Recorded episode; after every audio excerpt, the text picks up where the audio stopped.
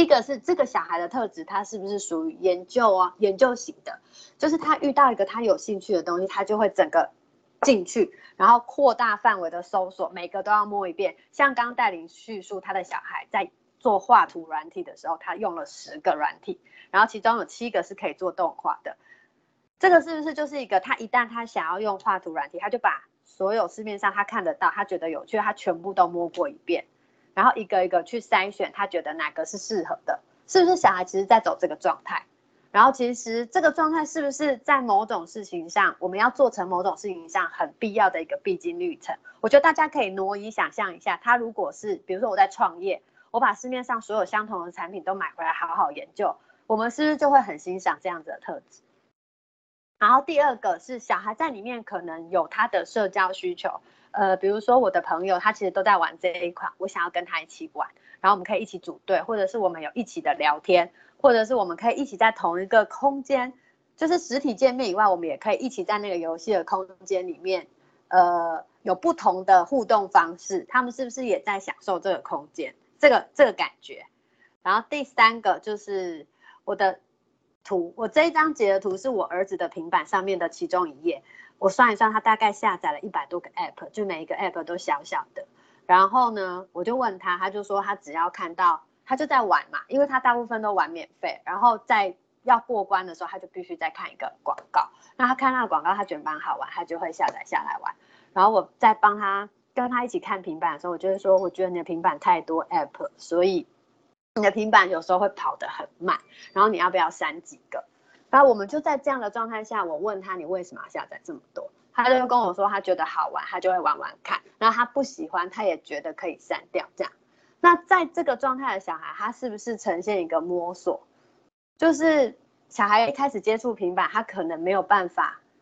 像我们现在就会知道哦，有像 Candy Crush，它会有很多同类型的游戏不停的出来，但是我们玩到最后会知道哪一个比较好玩，哪一个比较经典。那小孩他们是不是也自己在走这个过程？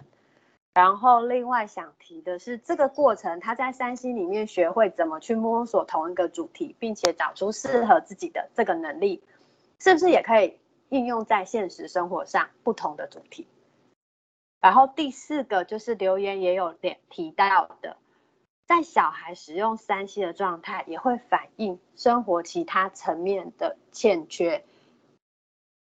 比如说，他可能很需要成就感，或者是他很想要有主控权，他想要呃在生活里面展现他有自己成，他有自我实现，或者是自己形塑自己的那个层面，或者是社交的需社交的需求。它都可能会让小孩呈现在一个一直放在平板里面，我们看起来就是他一直在使用平板，可是它里面的状态其实会有不同的，可以去观看小孩到底是处于哪个状态的。那个有人看不到简报，我再重新操操作一次，等一下哦。好，OK，韩林那个时间有一点对，没错，delay，所以我们后面可能需要讲快一点。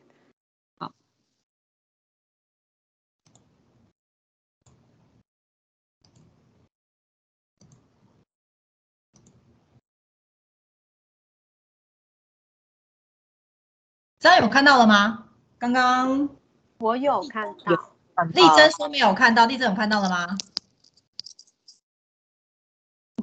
现在这样可以吗？丽珍有看到吗？看看有回回应吗？好，没关系，那韩宁先讲哈，如果不行，我等下再处理。然后第四个，我们前面谈了这么多，最后我们想要回到的是大人对于小孩使用三 C 的对应，其实就是在三 C 世界里，大人跟小孩的关系，以及回到真正的大人跟小孩想要建立什么样的关系，在这边我们会谈。诗涵，帮我换一下下一页。好，其实我们这边本来有准备一个。漫画就是小插画，想要给大家看一下。但我觉得这个我们可以快速跳过，然后我请思涵帮我截图再留言，大家可以慢慢这样看过去，好不好？那我直接先谈我们想说的。好，他其实就是在讲说，如果换位思考的话，我们一下呃，小孩我们一下班，然后小孩就问我们说：“哎，你今天上班上的怎么样啊？有没有好好工作啊？然后有没有呃学更多的东西啊？啊，你有没有跟你同事吵架啊？”然后就所有我们对小孩的。的询问啊、关心啊、质疑啊，都换成是小孩在工作上这样检视我们，然后比较我们跟其他人的年终奖金谁领的多啊，然后我们有没有去上什么 EMBA 啦，我们有拿更好的学历啊，有没有升更高的，就是有没有在工作上取得更高的成就，那我们会作何感想？这样，等一下大家可以在留言里面看一下。那所以我们想借由这个去讲，我们可以怎么做？第一个想讲的就是限制只会让人家更渴望而已。我们如果是从时间或者是环境上去控制小孩跟平板之间的关系，那呃会可能会造成其他问题哦。比如说，我觉得在现在的社现在的社会以及随着小孩年龄越来越大，我们是不可能去掌控所有的层面的。但是呢，如果我们只使用这个状限制这个手段的话，那会不会有其他反扑式的、补偿式的其他种种的问题，会在随着小孩自主能力越来越强的时候，它开始产生？然后第二个，第二个我们可以做的是跟小孩一起练习自律。这个其实在第一趴我们谈那个作息的那一块就有稍微聊一下，这个自律是怎么形成的。然后我这边补充一下，我们的想法是。如果是由外在来控制，比如说我去规定我小孩的使用时间，或者是我规定他只能看哪些内容，这个叫做他律。他律的结果是永远不知道，小孩不知道其实我做出这些决定的真实的每一个考量到底是什么。所以以后轮到他自己必须要建立他跟他自己的平板关系的时候，其实他不知道，哎，他不知道该从何开始。比如说，我为什么要控制他的时间？如果我们没有一起走过那个脉络，或他自己感觉过那些事情，其实他是得从头再来学习一遍的。然后呢，但这边谈的自律，它其实是需要经过一段的练习，还有一个过程。那它会是一小块一小块的进步。那我我们在谈这一块的时候，其实会有一个概念，会希望有一个描述一个概念是。其实小孩看平板的关系，他其实是一个他他一辈子他跟他自己跟平板之间的关系，然后我们是作为父母在陪伴他走这个练习的过程，所以我们需要呃需要真正建立的是让他自从自己出发的那些呃他自他自己建立他跟平板的关系，而不是由我们给他建立的关系。那这边代代理，你还要补充一个跟前额叶跟自律养成的关系吗？你补充五分钟可以吗？我讲，好，可以，我语速一点五，好不好？反正不用，呃，我觉得很多资料我们可以留给大家看，但是我们这边就提一个线头，把它。挑出来让大家就是对线头啊。如果我们提供的资料里面是有完整的，我就会很很少提而已。那如果是是有经过整理的，我就会把它稍微念给大家听。然后我我觉得我想要问大家，觉得需要自律，需要什么？要自律需要什么能力？大家觉得需要什么能力？大家可以想一想，也可以留言。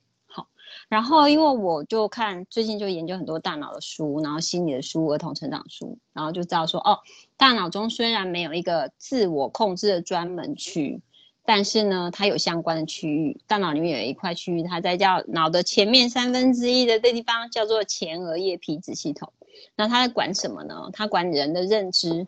它管你的重要决策，它管你部分的情绪控制，然后它可以协助你专注、管理情绪冲动、制定事前计划、考虑后果、做成决策，所以它又称为大脑的良心。好，但是这个前额叶皮质其实是大脑中发展的最慢、最久的一个区域。那我想问大家，觉得前额叶发展完成是在人几岁的时候？要不要猜一下？随便猜啊，开个麦克风猜一下。十八、二十五、二十五岁。十八、二十五啊，大家等。好好好，看起来大家都大概有一个概念，就是呃，完发展完成是大概十八到二十五岁，对，二十几岁。虽然其实我觉得身边很多大人前额叶其实也没有发展完成，发展完发展完还要学会怎么用啊。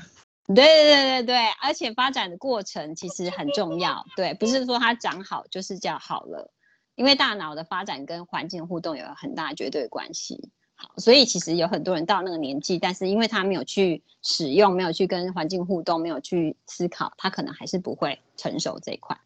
好，那如果到二十几岁他要才会完成的话，那你们大人在期待小孩的自律是？你现在小孩几岁？你可以自己去看看，自己用几岁的期待在几期待自己现在几岁的小孩。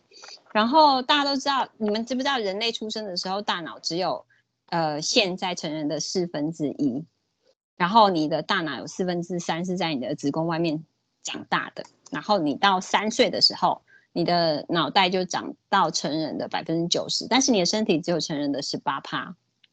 所以最后那十趴就是主要在那个前额叶的部分，然后呢，嗯，所以我我们觉得说，就是对幼儿来说，你在跟他互动里面，你会看到他有些时候没有办法像大人那么很理性的思考或抑制他的冲动，会有一些误判或是练习，这是因为他就真的还在发展当中。但是如果你不陪他发展，他可能一辈子的发展都很有限。对，所以呃，我们希望大家可以用合理的期待去陪伴孩子练习，也理解这个是一个很长期的陪伴历程。那前额叶皮质还有一个特性，它就是对压力非常非常敏感，所以如果今天压力来的时候，它就不会去启动前额叶，它会去被抑制下来。所以如果你在跟他谈的时候，让他感觉到有压力，或是有惩罚，或是有情绪的时候，他本来想要去联动他前额叶，去好好去思考这件事对他到底有什么影响的时候，可能就会被抑制。然后那个时候，大脑发生的状态是他的思维跟情感控制的部分被他的更原始的脑干的部分去取代了，所以那个时候他就不会展现出能够良好自控能力，然后感觉你看起来也没有办法约束自己，所以。大人要很呃，身边的环境里面的大人可能要很呃，知道自己现在面对孩子的发展阶段，还有情境，还有大脑的状态，而不是用一个呃过高的期待，然后去投射在孩子身上，然后造成他的压力或者是压迫。对，好，我从补充到这里。好，好好好，我来拉回来。好，拉回来，刚刚。我们谈到第三个部分，要不要控管内容？比较好的状态就是，其实我们可以花时间对他小孩到底在看什么的内容有个大概的掌握。比如说，可以跟他聊，每天问问看他。透过聊天，其实我们可以得到很多的资讯。另外一个就是陪他一起看。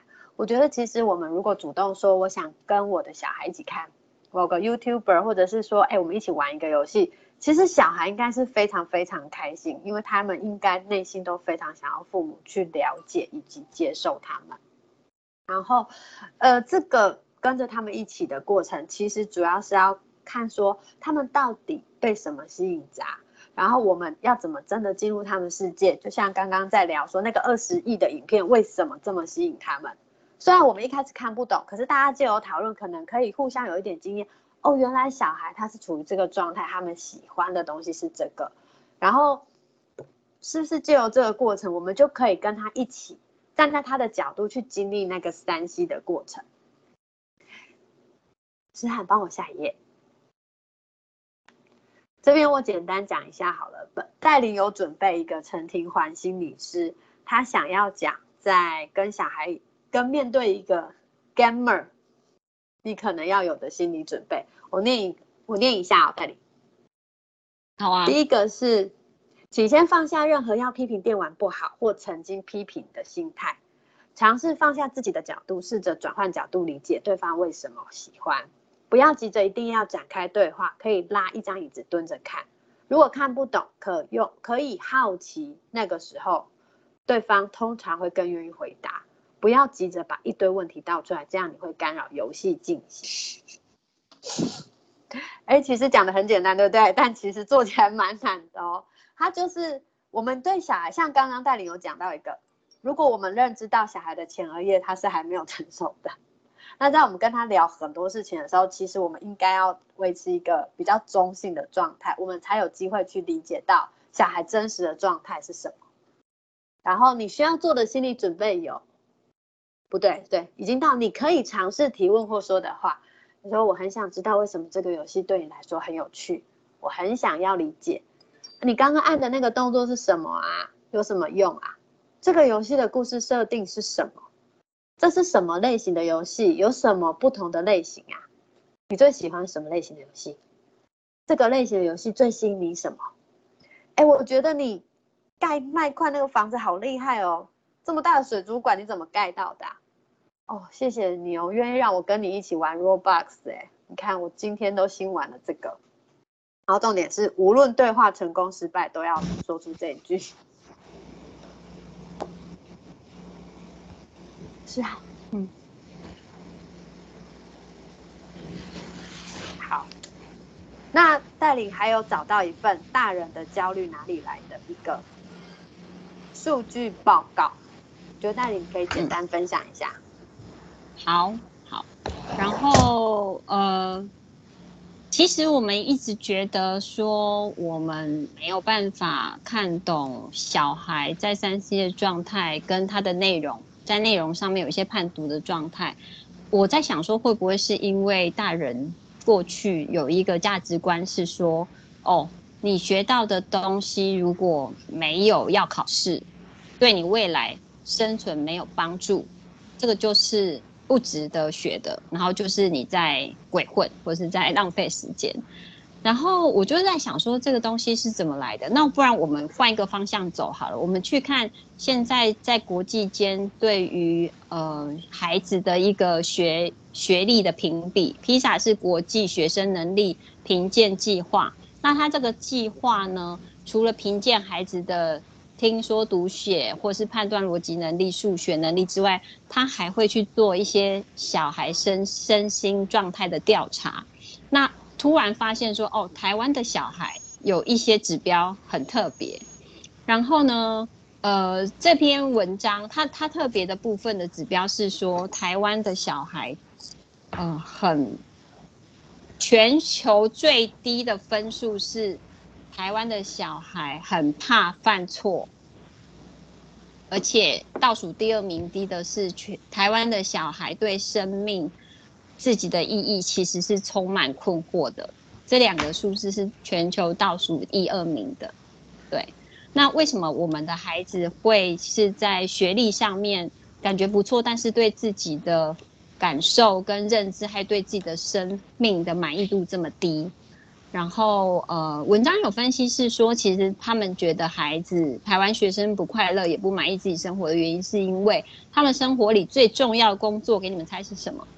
他们觉得安抚，需要安抚父母对自己的焦虑不安，所以他们一直在做这件事，但这件事让他们很其实是很痛苦的。然后，父母如果不从自己过往的经验、焦虑和优等生的迷幻药中解脱，其实孩子永远都很痛苦，因为他们其实是感觉到父母的痛苦，然后他们知道，他们就会出于爱父母，然后不自觉就承担了这些东西，然后父母的焦虑和担心的感觉，可以赋予我们一个感受，叫做我很认真的、尽责的要教育、面对问题、教育孩子，这是会有一些自我肯定的感受，但是他不见得可以帮我们做出最适合的决定。所以呃，这个部分可能来自于大家对山西小孩接触的内容上面，还有过去的价值观，一定要有考试相关的，有学历相关的，好像才是好的。那另外一块，我呃会提到的是，嗯，我们不知道大家知道李开复吗？李开复就想要摇晃一下大家的价值观。李开复他是一个曾经任职于苹果、微软、Google 的一个呃科技人、科技管理人，然后他后来创办了科技型的风险投资机构的创新工厂，然后他算是全世界的人工智慧的一个权威，他是 AI 智慧的。然后他在今年七月有被天下采访文章有提到说，